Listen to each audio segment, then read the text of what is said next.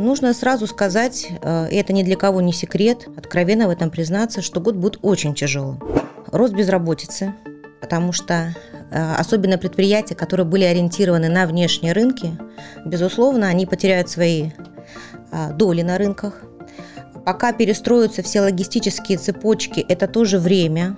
Естественно, предприятия будут закрываться, люди будут терять работу. Обесценивание рубля приведет к тому, что возрастет стоимость всей импортируемой продукции. То есть мы все с вами это увидим, почувствуем. Конечно, произойдет снижение реальных располагаемых доходов граждан. Во-первых, я не считаю, что мы будем покупать продукты по карточкам. Не дойдет до этого. Да? До этого не дойдет, что экономика страны рухнет в какую-то бездну. Это, конечно же, э, не будет иметь места быть. Необходимым непреложным условием выступает повышение уровня доходов населения страны. Я, конечно, понимаю, что сейчас это так немножечко режет по ушам, эта угу. фраза. Россия на сегодняшний день по итогам 2020 года занимает 49 место в мире. То есть шестое место в мире по абсолютному значению, а по уровню жизни, то есть вот благосостояние каждого из нас, это 49 место в мире. Конечно, для такой страны с таким потенциалом, как Россия, это недопустимо низкие значения. Так быть не должно. Вы знаете, для меня вообще это большой, э, большая загадка. Страна, которая проектирует, вводит в эксплуатацию а, атомные энергостанции по всему миру, страна, которая запускает космические корабли, закупает трак, трактора, комбайны, какую-то другую сельскохозяйственную технику у импортных товаропроизводителей. Создается у вас впечатление, что это некая гонка, игра на повышение, Вы знаете, осознавая, что пострадают все в итоге? у меня вообще возникает вопрос. Они отдают себе отчет, что они вообще делают. Понимаете, это похоже на стремление а, рубить сук, на котором сидят экономики стран мира, только для того, чтобы тот, кто сидит к краю, упал первым. Форпост подкасты. Всем привет! Это Форпост подкасты. И сегодня гость нашей студии, кандидат экономических наук, доцент кафедры экономики Севастопольского филиала МГУ Евгения Савичева. Евгения Юрьевна, здравствуйте. Добрый день. В связи с событиями э, на Украине сегодня довольно сложно прогнозировать, что будет с экономикой страны, экономикой нашего региона в ближайшей более отдаленной перспективе. Но э, не волновать этот вопрос тоже не может. Причем как экспертов из экономической области, так и простых граждан, потому что, как говорят опять же специалисты, в первую очередь удар а, в случае чего приходится на простых граждан. Естественно, все думают о том, как они будут жить, а, что будет с продуктами, что будет с ценами, когда закончится военное событие, что, что нас ждет а, в плане банковской системы, финансовой и так далее.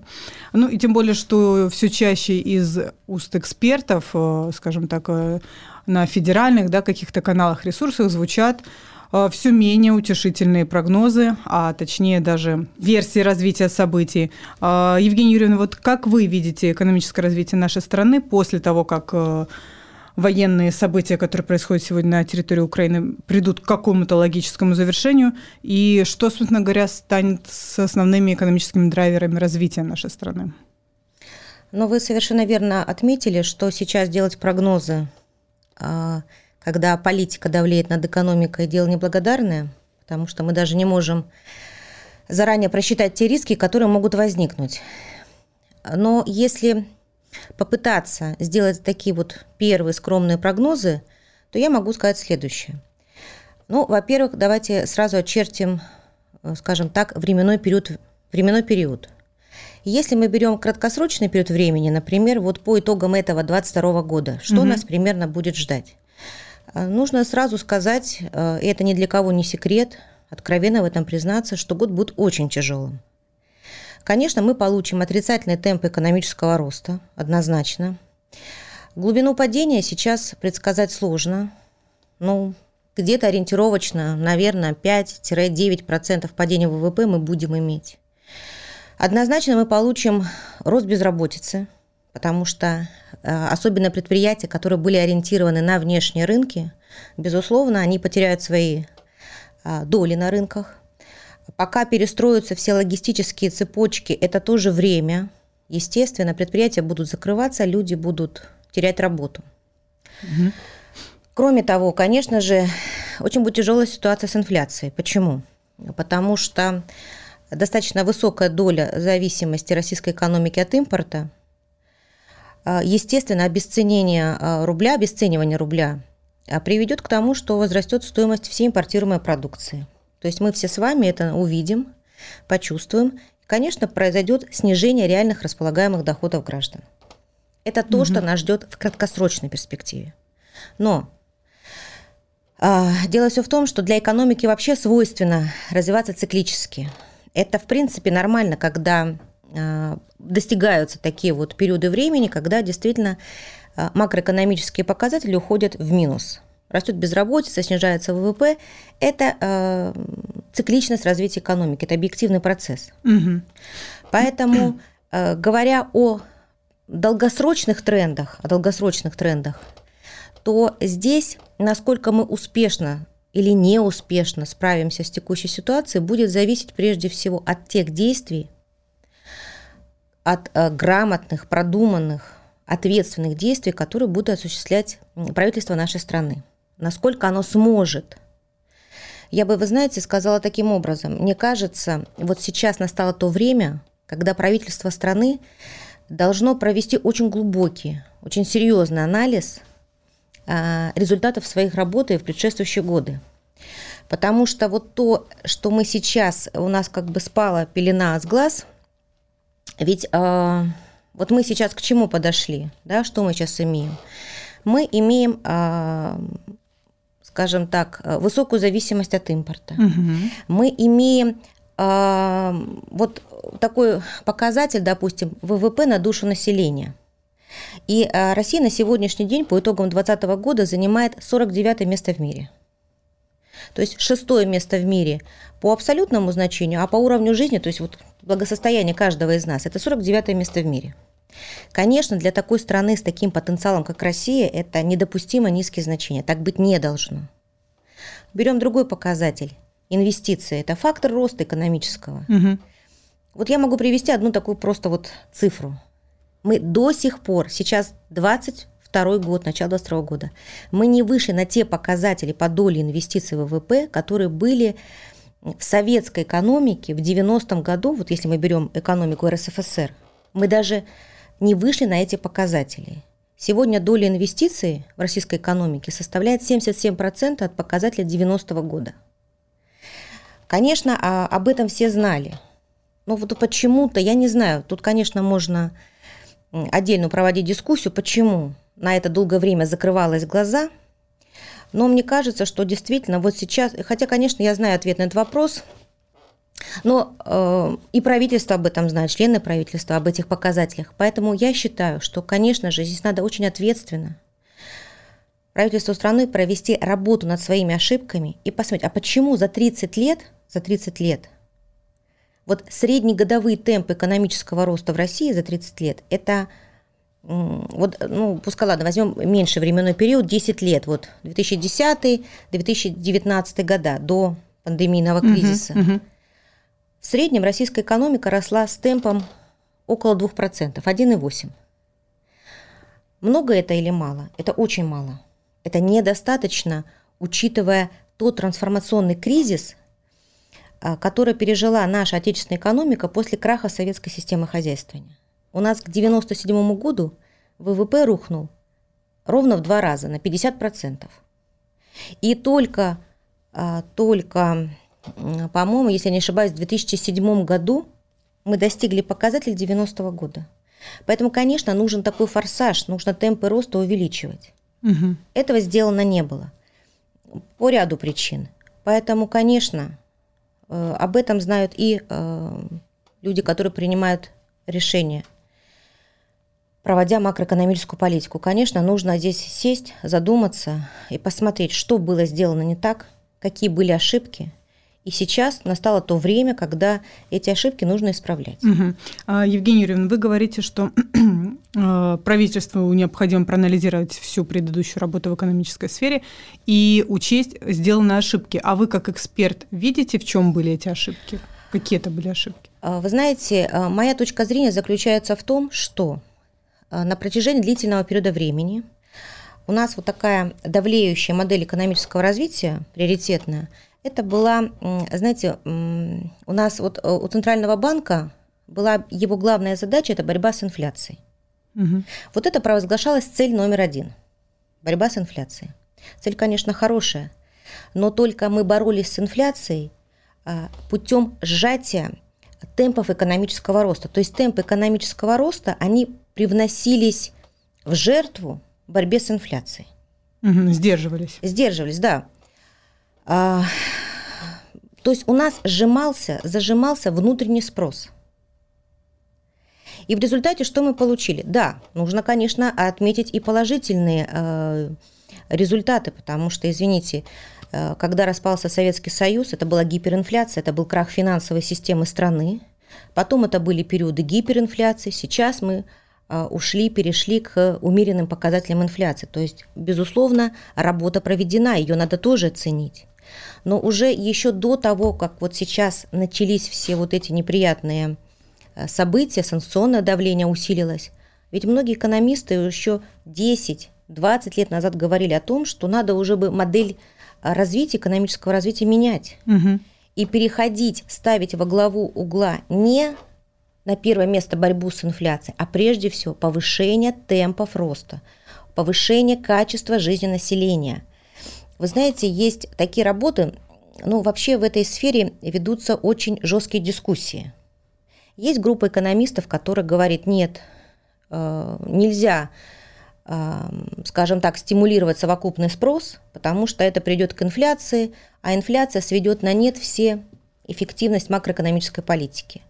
Но есть и другая группа экономистов, которая говорит о том, и есть исследования, что э, если инфляция, скажем так, находится под контролем 3-4%, 6% в год, то, в принципе, наверное, на каких-то этапах нужно закрыть глаза, но принести как бы показатели инфляции в жертву, но нужно повысить темпы э, экономического роста, потому что увеличение ассортимента производимых товаров и услуг – в завтрашний период времени, в следующий период времени, когда мы расширяем товарное предложение, это способно в следующий период времени снизить э, цены на товары и услуги. И поэтому э, я считаю, что здесь действительно мы должны перейти, вот сейчас особенно, как это как никогда актуально, мы должны поддержать наш совокупный спрос, внутренний российский спрос. Каким образом? Каким образом? А, смотрите, вот такая сложилась ситуация. А, прежде всего, я считаю, что акцент должен быть сделан на росте инвестиционных расходов. Потому что инвестиции – фактор роста. У нас сегодня, сегодня а, производительность труда в России, например, составляет 60% от аналогичного показателя, допустим, в Германии. Почему так происходит? Угу. Потому что у нас очень высокий процент износа основных фондов. Низкая производительность труда – это первый шаг к чему? К тому, что продукция выпускаться будет меньше. Если продукция выпускается меньше, что мы имеем? Мы имеем меньше налоговых поступлений в государственный бюджет. Мы имеем безработицу. Мы имеем высокие, опять же, темпы инфляции, потому что товарное предложение недостаточно. Поэтому необходимы инвестиции. Инвестиции прежде всего в реальную сферу экономику. Вопрос. Ну, как бы с этим, наверное, никто не будет спорить, что инвестиции нужны. Возникает вопрос, где взять деньги? Ну и в нынешних реалиях, да, насколько потому это что... актуально.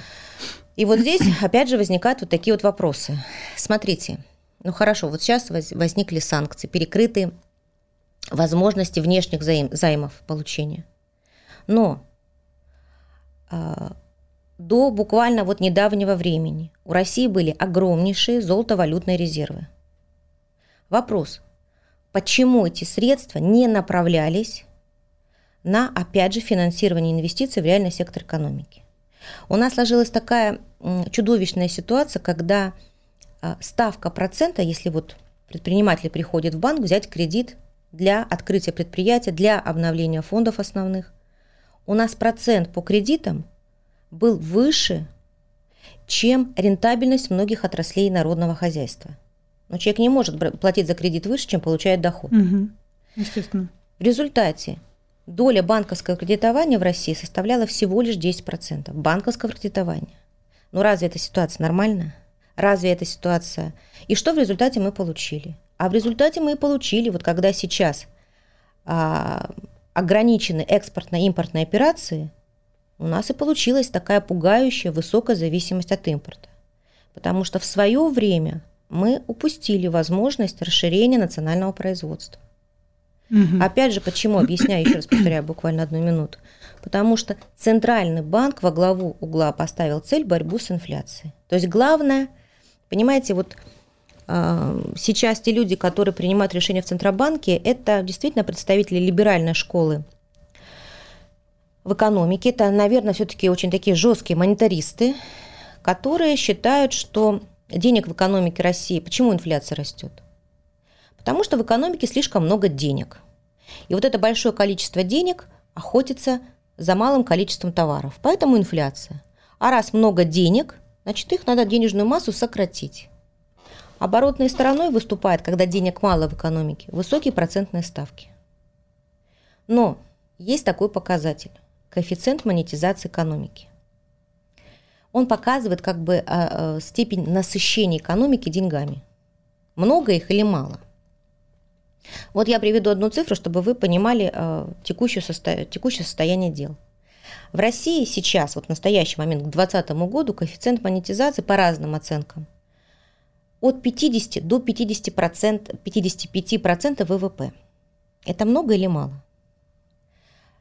Если мы берем Китай, коэффициент монетизации 200%, Япония 250%, страны Западной Европы, Великобритания, Франция – Германия 150-175%.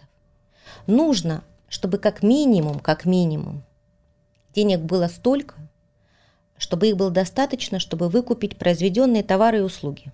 То есть как минимум этот показатель должен стремиться к 100% от ВВП. У нас, у нас это 50-55%. Ну, получается, что мало. Их мало, их не хватает. Но причем я хочу сказать, что здесь не надо понимать, здесь надо понимать, их мало, но эти средства, они стерилизуются, стерилизуются в Фонде национального благосостояния. То есть складывается, понимаете, вот такой вот парадокс. У нас деньги есть в стране, в экономике деньги есть. Но, желая не разогнать инфляцию, Центральный банк стерилизует избыточную денежную массу в Фонде национального благосостояния, не пуская ее в сферу реального производства. Опять же повторяю. То есть они как бы есть, но мы они не, есть. Воспо... не можем мы ими не пользуемся. Угу. У нас лежали 630 миллиардов долларов. Эти деньги были, но при этом в экономике были процентные ставки выше показателей рентабельности, бизнес был не мог развиваться. Поэтому мы получили вот ту ситуацию, которую сейчас имеем. Форпост подкасты учитывая сегодняшние события, скорее всего, экономическая ситуация, ну, как вы и сказали, будет ухудшаться. А, есть такое опасение, и я его слышала от некоторых э, экспертов в области экономики, что любые военные действия, а, спецоперации, не спецоперации, они перетягивают на себя очень много ресурсов, в том числе денежных. То есть все, что раньше распределялось по нескольким сферам, будет э, собрано, саккумулировано в одной военной сфере.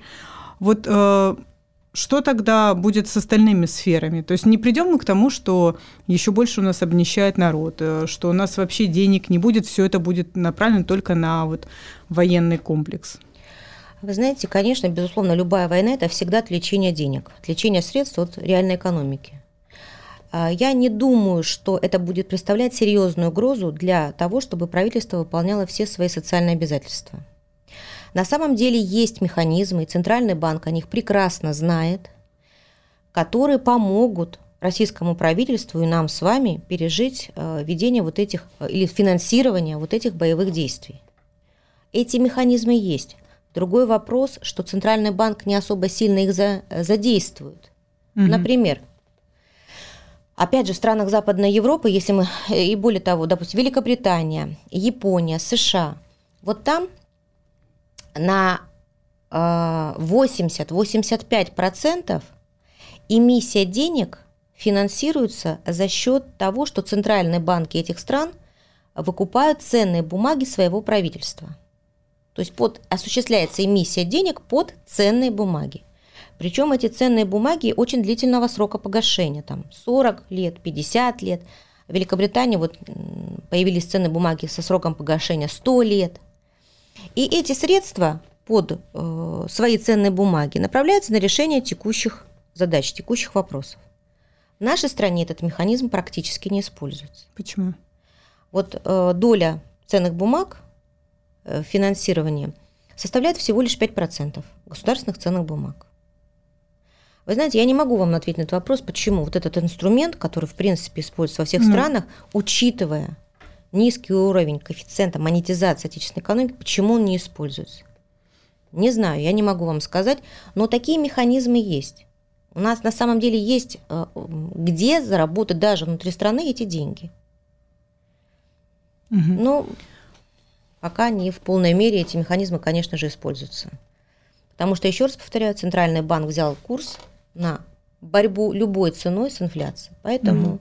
Может быть, пришло сейчас время менять этот курс, как вы считаете? Вот я считаю, что как раз-таки это время должно было, смена этого курса должна была состояться еще как минимум лет 10 назад. А сейчас эта э, смена курса как никогда актуальна. Мы уже э, жили при, скажем так, либеральной модели хозяйствования.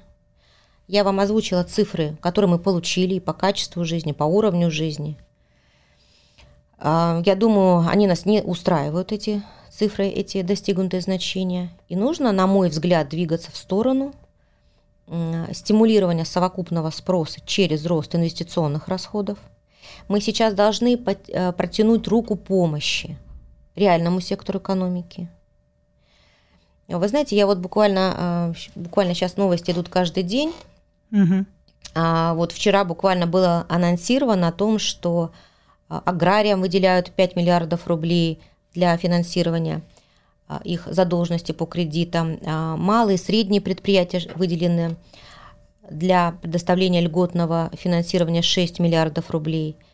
Вот вы знаете, мне кажется, здесь еще помимо э, э, смены модели хозяйствования, мне кажется, очень важно – опять же, для того, чтобы не развивать сейчас панику. Сейчас очень страшная вещь, потому что я сейчас еще, наверное, вернусь к э, аспекту по поводу ситуации на валютном рынке, угу. которая выходит под контроля. Но сейчас очень важно прекратить вот эти вот панические настроения. А чтобы их прекратить, потому что деньги любят тишину. Вот эта паника вся, она только наносит больше вреда. А чтобы ее прекратить, правительство должно разъяснять простым людям должен быть представлен четкий план действий, что планируется сделать, как это планируется э, достигать. Потому что, ну вот смотрите, выделили деньги аграриям, малому, средним, малым средним предприятиям. Вроде бы 5 миллиардов рублей, 6 миллиардов рублей, большие деньги. А насколько вообще это соответствует потребностям вот этих малых, средних предприятий? Для них этих денег будет достаточно или нет? Об этом... Ну, это хороший это... вопрос, это им нужно задать этот вопрос. Да, для них этих денег хватит или нет, потому что если мы эти 6 миллиардов поделим на численность малых и средних предприятий, а реально эта помощь во что выльется? Она реально будет или нет? А вот если правительство заявит о том, что в отношении ряда отраслей, которые являются системообразующими, процентные ставки будут реальные для малых и средних предприятий 2-3% в год – по займам, это уже совсем другой разговор. Понимаете, угу. поэтому я считаю, конечно, нам надо, ну не нам, правительству страны, конечно, вот я, например, чисто случайно сегодня узнала, что, оказывается, есть такой создан портал, называется, по-моему, «Объясним.ру». Он буквально да, несколько вот, дней вот, как создан, да. Но опять же, э, сказать, что это прошла вот широкая информация, что это прямо знают все абсолютно граждане нашей страны, я боюсь, так сказать нельзя. То угу. есть где-то вот зачатки информации, а об этом нужно говорить на каждом углу, об этом нужно рассказывать. Люди должны понимать, что их ждет, куда нам стоит, как развиваться. Очень важно э, в этой связи, понимаете, разработать тоже об этом многократно шла речь еще до сегодняшних событий. Нам нужно э, вернуться к процедуре стратегического планирования. Мы должны четко понимать, что мы хотим иметь, и главное, как мы этого будем достигать. У нас масса всевозможных каких-то планов, каких-то программ, но они не сведены все воедино. А они рабочие, эти программы? А, вы знаете, какие-то программы работают, какие-то программы буксуют. А буксуют почему? Потому что у нас еще тоже есть такая очень серьезная проблема. Это отсутствие личной ответственности и институциональной ответственности за те вопросы, которыми, решением которых занимаются отдельные люди или отдельные институты. Поэтому очень часто у нас многие программы, собственно говоря, остаются на бумаге, не получая реальное воплощение в жизнь. Поэтому вот этими всеми вопросами нужно заниматься. Это очень большая работа.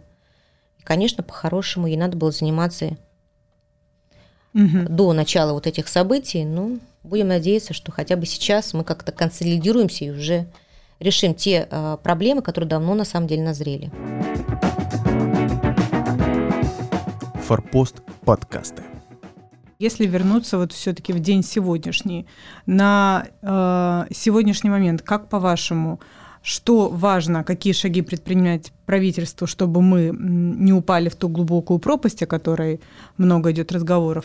И разделяете ли вы мнение э, о том, что экономика России просто рухнет, товары мы будем получать по карточкам, продуктов будет дефицит и цены будут э, высокие, ну и, в общем-то, население это сразу все почувствует. Вот ваше видение. Во-первых, я не считаю, что мы будем покупать продукты по карточкам. Не дойдет до этого, да? До этого не дойдет, что экономика страны рухнет в какую-то бездну. Это, конечно же, э, не будет иметь места быть, потому что, да, у нас проблем много, очень много проблем. Но, тем не менее, российская экономика сегодня и российская экономика в 90-е годы, то, что мы пережили и нашли силы, нашли возможности выкарабкаться из этой ямы, ведь, в принципе, никто тогда особо сильно нам не помогал восстанавливать темп экономического роста. Более того, по сути дела, не доедая, голодная страна еще э, выплачивала долги за весь Советский Союз, за все страны Советского Союза, э, республики входящие. Угу. И мы нашли эти силы, нашли возможности сконцентрироваться, мобилизироваться и выйти из этого трансформационного кризиса.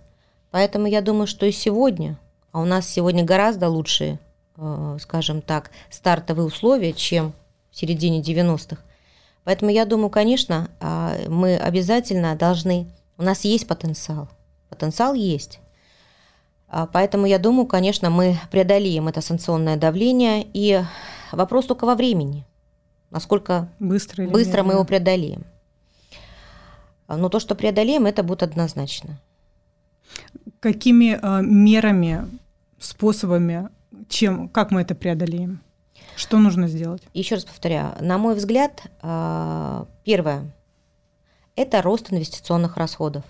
Инвестиции в реальный сектор экономику, экономики и инвестиции в развитие человеческого капитала. Это вот ну, основа экономического роста. Это первое. Второе. А, необходимым непреложным условием выступает повышение уровня доходов населения страны. Я, конечно, понимаю, что сейчас это так немножечко режет по ушам, эта угу. фраза. Но опять же, это нужно было делать еще давным-давно. Потому что какие бы мы льготные условия не создавали кредитные для бизнеса, если бизнес не будет уверен в том, что он найдет сбыт на произведенную продукцию, мы не сдвинем э, текущую ситуацию с места. А чтобы бизнес был уверен, что его продукция найдет спрос, у людей должны быть деньги на руках они должны быть платежеспособными. Иначе просто, какие бы, еще повторяю, льготные условия кредитования мы бы не создавали, люди просто не будут ничего выпускать. Бизнесмены, производители. А что греха таить, у нас, к сожалению, а, действительно большое количество семей, которые живут от зарплаты до зарплаты, а, не имея сбережений или очень скудные Даже сбережения. Угу. Поэтому, если мы не будем работать над поднятием а, платежеспособного спроса, повышения уровня жизни, то, боюсь, мы тоже сильно не продвинемся в этом вопросе. В вопросе повышения темпов экономического роста и выхода из сложившейся кризисной ситуации. Над этим нужно работать, этим нужно заниматься. Ну и третье, я бы назвала такое очень важное условие, мы должны повышать эффективность государственного регулирования экономикой. О чем я имею в виду? Вот смотрите, а, вроде бы у всех на слуху, что нет денег, нет денег, не хватает на реализацию этих проектов, других проектов. Но складывается такая ситуация, что очень часто деньги расходуются совершенно неэффективно. Например, в 2020 году а, по а, цифрам, которые приводила счетная палата, из до 3 триллионов рублей которые были выделены на финансирование инвестиционных проектов, эти 3 миллиона рублей были потрачены на совершенно другие цели. То есть деньги выделяются, они идут, но... А тратятся на другую. Да, то есть нет эффективности расходования а, выделяемых средств. Точно так же а, вы наверняка слушали, слышали о том, что существуют так называемые институты развития. Угу. И вот если мы говорим о инновационных институтах развития, вот за 15 э, последних лет было выделено на финансирование инновационных институтов развития почти 1 триллион рублей ушел. Но как у нас была низкая доля инновационной продукции в экономике, она практически за это время не изменилась. За вот эти 10-15 лет она как была на одном уровне, так на том же уровне и осталась. Вопрос, а куда вы выделены деньги? Как? Чем занимаются? Чем они занимаются? Насколько они эффективно работают? Отдачи-то мы не видим. То есть деньги идут, а отдачи угу. нет. Угу. Поэтому, конечно, это очень серьезные вопросы. Так их с кондачка не решишь, но на эти надо работать. Угу. Иначе мы будем так топтаться на месте. Э, давайте поговорим о санкциях. Э, и вы, и ваши коллеги Э, говорили, ну, неоднократно упоминали, что санкции – это вещь обоюдоострая. То есть не только страна, в отношении угу. которой наложены санкции, ее эконом... в данном случае ее экономика страдает, но и те, кто эти санкции ввели, то есть западные страны США. А, мы с вами, когда беседовали по поводу э, экономической ситуации в России, одним из аргументов в пользу стабильности российской экономики вы называли тот факт, что у России сегодня госдолг составляет 16-17%, э, то есть от ВВП. Ну, и сравнивали это с госдолгом Японии, который э, составляет 250 251%, и США 101, 107%. Ну, то есть цифры довольно существенно разнятся. А означает ли это, что от э, нынешних санкций западные страны понесут потерь больше, чем мы? Ну, вы знаете, так вот говорить вот больше или меньше, пока еще никто не считал. Угу. Но то, что, вы знаете, я вот э, слушаю, э, смотрю то, что делают правительство, экономический блок э, стран, которые вводят против нас эти санкции, у меня вообще возникает вопрос. Они отдают себе отчет, что они вообще делают. Понимаете, это похоже на стремление э, рубить сук, на котором сидят экономики стран мира только для того, чтобы тот, кто сидит к краю, упал первым. То есть, э, ну, это творятся такие вещи, которые а, нанесут а, непоправимый вред экономикам этих стран. Уже сейчас вы слышали, но ну, это цифры, с каждым днем они просто как на дрожжах mm-hmm. растут.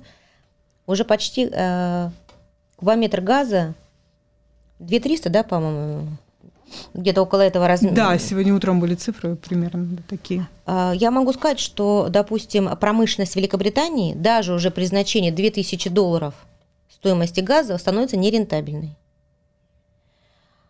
А, поэтому, ну, я не знаю, как вот охарактеризовать. Это полная, конечно, глупость, это полный просто...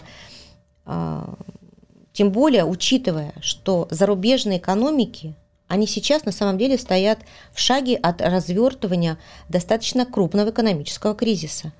Если мы возьмем экономику США, то сейчас там очень серьезно назревают проблемы. Это формирование спекулятивных пузырей на фондовых биржах, на а, рынке криптовалюты, а, разгон инфляции и, конечно, принимать такие э, действия, которые еще более способны обострить и так непростую, на самом деле, экономическую ситуацию, но это действие просто глупое и нелогичное. Создается у вас впечатление, что это некая гонка, игра на повышение, э, Вы знаете, осознавая, что пострадают все в итоге? Ну, понимаете, да, вот, вот сложно себе представить ситуацию, когда а, производитель на рынке сознательно отдает свои рыночные доли, за которые всегда ведется очень жесткая конкурентная борьба, отдает третьим странам. Ведь на самом деле сейчас а, люди, которые получат, э, страны, которые получат выигрыш от этой вот санкционной борьбы между Евросоюзом и Россией, это страны Азии, Юго-Восточной Азии. Вот эти третьи страны, они снимут все сливки. Все остальные будут проигравшими. И зачем это делать? Это совершенно э, непонятно, это просто совершенно глупые вещи. Мне кажется, а, это рано или поздно, причем, наверное, не так уж э, через такой большой промежуток времени это закончится. Потому что одно дело декларировать, угу. а другое дело, когда пройдет какое-то время, сесть и посчитать убытки, это уже совсем другое. Я думаю, понесенные убытки, они немножечко охладят вот эти вот горячие головы, и когда сядут, посчитают и прослезятся, наверное, я думаю, будет намечен э, тренд все-таки в сторону того, чтобы уходить от этого санкционного давления. Длительный период времени, длительный период времени, не экономика э, стран еврозоны, не наша экономика на длительный период времени не выдержит этого санкционного давления. Я думаю, что, ну, пока вот, если мы говорим о российской экономике, вот на краткосрочный какой-то период времени у нас есть возможность, у нас есть ресурсы вот этот, эту бурю, этот шторм пережить. Угу. Дальше, в долгосрочной перспективе, еще раз повторяю, нам надо менять модель экономического развития. Если мы ее успешно поменяем, расставим некоторые другие акценты, я думаю, мы и в длительном периоде времени научимся быть самодостаточной экономикой. Если говорить об экономиках э, стран Евросоюза, я еще раз повторяю, я думаю, что длительный период времени они просто сами не выдержат этого санкционного давления. И они это... не смогут стать самодостаточными.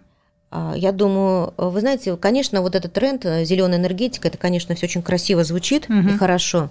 Но, во-первых, это не а, вопрос одного-двух дней. Это очень, чтобы перестроить всю промышленность э, на зеленую энергетику, это уйдут годы. Это первое. И, во-вторых, мы сами видели пример в прошлом году в Соединенных Штатах, когда стали ветряки, и целые города остались без электричества и без тепла. Поэтому это, конечно, хорошо, но это все риски, это все идут повышенные риски. Поэтому э, в ближайшее время навряд ли э, э, экономики стран Евросоюза смогут себе позволить сбросить вот это, вот, как они говорят, ермо а, энергетическое ермо, которое на них накидывает Россия. Я думаю, в ближайшее время это им не удастся сделать. Форпост подкасты о новой модели российской экономики еще, если можно подробнее. Когда мы с вами беседовали, в, э, в качестве примера приводили сельское хозяйство, которое внутри страны смогли мы настолько наладить его работу, что, собственно, э, свою безопасность в плане сельского хозяйства государство обеспечивало. А как же вот быть тогда с тем моментом, что, и согласны ли вы с ним, что сельское хозяйство российское, оно все-таки работает на импортном оборудовании, на импортных там каких-то комплектующих и э, прочих, да, каких-то составляющих. А вот с этим моментом как быть? Все-таки от импорта зависит как-то сельское хозяйство? Ну, во-первых, я хочу напомнить, что по экспорту пшеницы Россия сегодня занимает первое место в мире. Угу. То есть нам есть чем гордиться. Угу. Что касается импорта. Вы знаете, для меня вообще это большой, э, большая загадка. Страна, которая проектирует, вводит в эксплуатацию а, атомные энергостанции по всему миру, страна, которая запускает космические корабли, а, закупает трак, трактора, комбайны, какую-то другую сельскохозяйственную технику у импортных товаропроизводителей. Но для меня это вообще парадокс. Но это вот интересно. Как можно почему? идти на такое преступление? Мы что, не можем построить комбайн? Мы не можем построить трактор?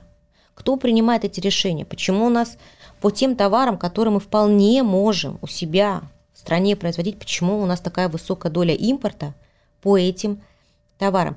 И вот вы знаете, правильно говорят, что все, все вещи, они двояки. Может быть, хотя бы сейчас, когда нам перекрывают поставки ряда экспортируемой продукции, может быть, мы хотя бы сейчас научимся трактора, комбайны и прочую сельхозтехнику дома у себя делать. У нас для этого все есть. И я не вижу в этом какой-то вот такой глобально непродолимой проблемы. От этого надо уходить, уже было, причем давно уходить. Мы должны создавать у себя предприятия, создавать рабочие места, платить налоги у себя в стране. а не кормить иностранной экономики. А все ли ресурсы у нас для этого есть? Я имею в виду и технические, и человеческие специалисты. А вы знаете, а, если вы обращали внимание, вот наши ребята, школьники, студенты, школьники, ездят на престижнейшие олимпиады. Физика, математика, программирование. Они туда не просто ездят, они занимают очень высокие призовые места. И я думаю, что если у нас есть такие школьники, у нас есть такие студенты, у нас есть такие преподаватели, которые готовят этих студентов, которые обходят всех э, мировых конкурентов. Поэтому у нас очень на самом деле высокий э, человеческий потенциал человеческого капитала. У нас есть умные головы. Но они, как правило, уезжают. Вот сейчас, наверное, видите, вот тоже еще один положительный плюс этих санкций. Угу. Дай бог, чтобы они к нам возвращались. Вы имеете вот, в виду студентов, которые дальше студентов. числили? И, а, вы, вы, наверное, тоже слышали, а, многие люди, которые общаются с людьми, ранее уехавшие в страны Евросоюза, сейчас начинают очень страшные вещи. Когда уже по национальности, что ты русский, угу. к тебе начинают, вне зависимости от того, каких там взглядов, поддерживаешь операцию, не поддерживаешь, но сам факт национальной принадлежности угу. приводит к возникновению вот такой вот дискриминации.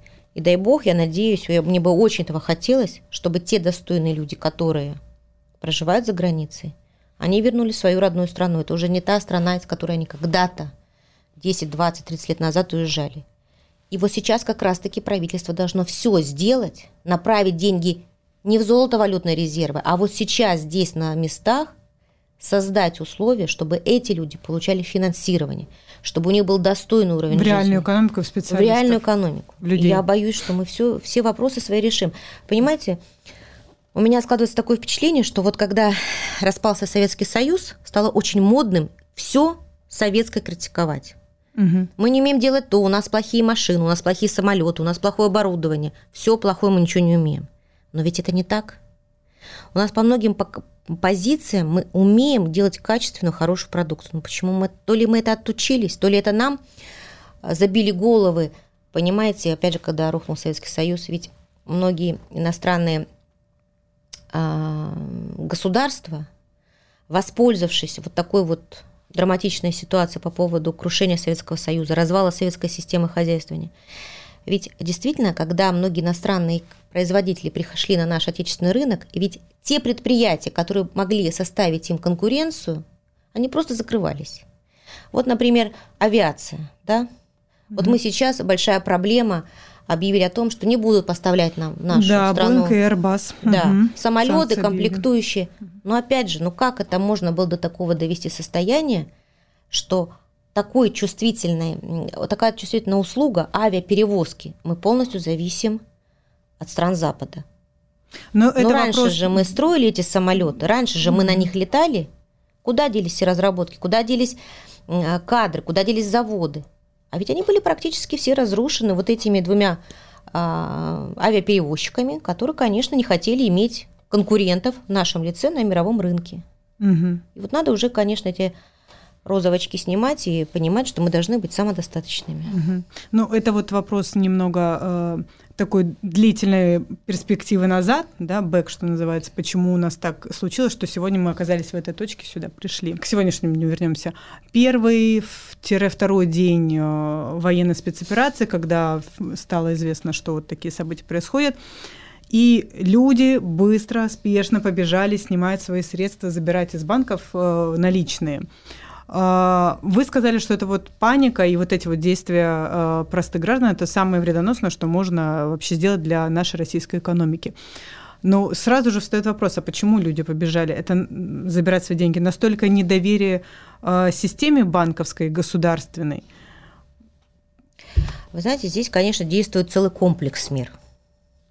Почему такое поведение? Конечно, чисто, во-первых, психологический фактор. Люди, конечно, испугались. Испугались за свои сбережения, это можно понять. С другой стороны, вы знаете, надо, к сожалению, признать, что у нас очень невысокий уровень у подавляющей массы населения экономических, каких-то вот таких фундаментальных а пониманий экономических происходящих процессов. Вы знаете, я сама, а, работая преподавателем в ВУЗе, вот я вам честно скажу, я очень часто, ко мне студенты ходят большое количество раз на пересдачи. Угу. Не потому, что мне нравится их ставить им этим двойки угу. и приходить, принимать пересдачи? Потому что я хочу, чтобы люди, выходя из университета, имели хотя бы базовые представления о том, как живет экономика, по каким она законам развивается. Вот этого, к сожалению, вот с этим у нас проблемы. Потому что, ну что греха таить, э, вообще у нас, конечно, уровень образования кое-где очень серьезно просел. Тут тоже это отдельная тема для, mm-hmm. для разговоров. И даже те студенты, которые прослушивают курс экономики, знаете, так, ну, прослушали и... И прослушали. И прослушали. Угу. Нет осознания. Вот нужно нам всем быть на местах ответственными. Основная масса у нас населения, понимаете как? Они должны пон- понять, что своими действиями ведь не получится вот так вот, знаете, что у меня будет все хорошо, а в целом в экономике страны все плохо. Да, либо вот будет всем вот плохо, позиция такая есть. либо всем хорошо. Угу. И каждый из нас это должен понимать. Вот хорошо, я сегодня заберу деньги с банка. Второй человек, третий, пятый, десятый мы заберем. Банковская система будет обескровлена. Мы же хотим получить, чтобы экономика с минимальными потерями перешла вот эти вот, пережила эти кризисные явления. Если мы заберем деньги из банков, мы просто обескровим экономику. И в результате мы получим еще больший пласт проблем, еще больше, а, ну, я вам сказала, нужны инвестиции, нужны угу, деньги в реальное производство. Если люди заберут деньги из банков, то у государства будут а, более скованы руки в финансировании этих инвестиционных процессов. Ну, это И логично. это надо понимать. Это первое. Второе. Хорошо, вот ты сейчас э, заберешь эти деньги с банка. Что ты будешь с ними делать? Ну вот что? Пойти купить... Подушку положить. Да, пойти купить 5-6 холодильников. Мы это уже проходили в 2014 году. Угу. 10 телефонов купить. Ну ты же не будешь одновременно все по, по ним сразу по всем телефонам общаться. Что ты будешь с ними делать? Инфляция растет. Сбережения, реальная стоимость их падает. Угу. Ну, снял ты деньги, что дальше-то? ты и э, экономике страны, по сути дела, навредил, и Они сам ты теряешь доход, да. потому что деньги обесцениваются. Вот сразу тоже еще буквально две минуты хочу, опять же, видите, об этом надо говорить, широко говорить. Вот сейчас повысилась процентная ставка 20% годовых, да. учетная ставка. Опять же, смотрите, вот я слышу, начались сильные панические настроения. Люди, которые даже занимаются бизнесом, но на макроуровне не все могут вот эти вот причинно-следственные связи грамотно просчитать. И если предприниматель видит процентную ставку, это только ставка учетная, по которой Центральный банк дает деньги коммерческим, 20%, и он понимает, что а и для него это еще будет стоить дороже этот займ, когда он будет получать э, в коммерческом банке деньги. Для бизнесмена это все, это приговор. Он понимает, что это просто крест. Угу. И вот потому что ну, 20% стоимость кредита у нас нет таких высоко, в большинстве случаев, у нас нет таких высокодоходных отраслей. Да. Чтобы покрыть стоимость займа. И вот здесь правительство должно, конечно же, объяснять, что, во-первых, эта мера временная. Потому что ни одна экономика мира не сможет гармонично развиваться при ставке 20% годовых. Угу. Эта ставка временна. Она делается для того, чтобы, во-первых, прекратить отток вкладов из финансовой системы. Сейчас, кстати, самое благоприятное время для того, чтобы деньги не забирать у банков, а напротив туда их привносить. Потому что когда еще раз такое окно возможностей откроется, еще неизвестно. Угу. Так, вспомните, у нас не так давно процент по вкладам был, по депозитам, там сколько там, 5%. Сейчас Небольшой. это это 20%, это можно заработать деньги. Во-первых, это делается для того, чтобы отток денег из банковской системы приостановить. Во-вторых, это делается для того, чтобы приостановить валютные спекуляции на рынке, которые мы сейчас имеем. Угу. То есть это мера временная. Такое у нас уже было в нашей экономической системе. 2014 год процентная ставка 17% уже была. Она поддержалась какое-то время – а потом начала снижаться, и мы дошли до учетной ставки 4,25%. Угу. То есть не надо, вот сейчас не надо паниковать, надо понимать, что эти 20% это временная мера, и эта мера правильная, направлена на то, чтобы снять, э, чтобы блокировать отток денег из банковской системы и чтобы снять этот ненужный ажиотаж на валютном рынке. Угу. Это надо понимать, это надо осознавать. Поэтому э, те граждане, которые переживают за свои сбережения, я считаю, здесь переживать нечего. Банковская система, у нее достаточно ликвидности. Более того, даже в прошлом году это был профицит ликвидности. Поэтому все обязательства будут исполнены. Не надо э, сейчас лишний раз суетиться и ухудшать и свое состояние, э, благосостояние, и в целой экономике в целом. Угу. Евгения Юрьевна, в начале нашего разговора вы обрисовали общую картину экономическую в течение там, этого года, да, до конца 2022, как это будет все выглядеть. А можно ли вас попросить, скажем так, представить гипотетически, какой будет наша экономика через год, если мы учтем уроки, прошлые ошибки и грамотно э, выстроим экономическую политику вот на ближайшее время?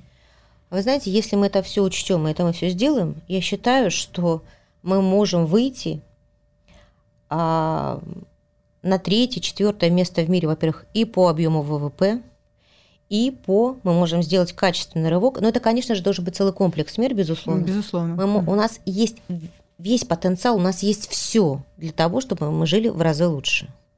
И поэтому, если я э, думаю, будут правильно проведен анализ исправлены те ошибки, которые системно допускались, то я считаю, что нас, наша э, страна имеет, наша экономика отечественная имеет очень хорошие шансы. Мы в разы можем повысить качество жизни и долю России э, в мировой экономике. Ну, вот смотрите, вот сегодня доля российской экономики в мировой чуть более 3%. Угу. За нами сразу идет Индонезия, там 2,5%. Но вы понимаете масштаб России, масштаб Индонезии. Угу. То есть это говорит о чем? Это говорит о том, что мы не реализуем полностью весь тот потенциал, потенциал. который у нас есть. Поэтому этого не надо бояться. У нас, еще раз повторяю, мы почему-то считаем, что мы ничего сами не умеем делать, у нас ничего не получится. Надо начинать, к этому переходить. Мне кажется, для этого у нас все есть. Тем более сейчас как раз для этого уже да, пора просыпаться. Представился случай. Будем надеяться, что вот это давление, оно просто нас разбудит от какой-то спячки, и мы начнем уже как-то барахтаться лапками и будем это молоко в масло да, взбивать.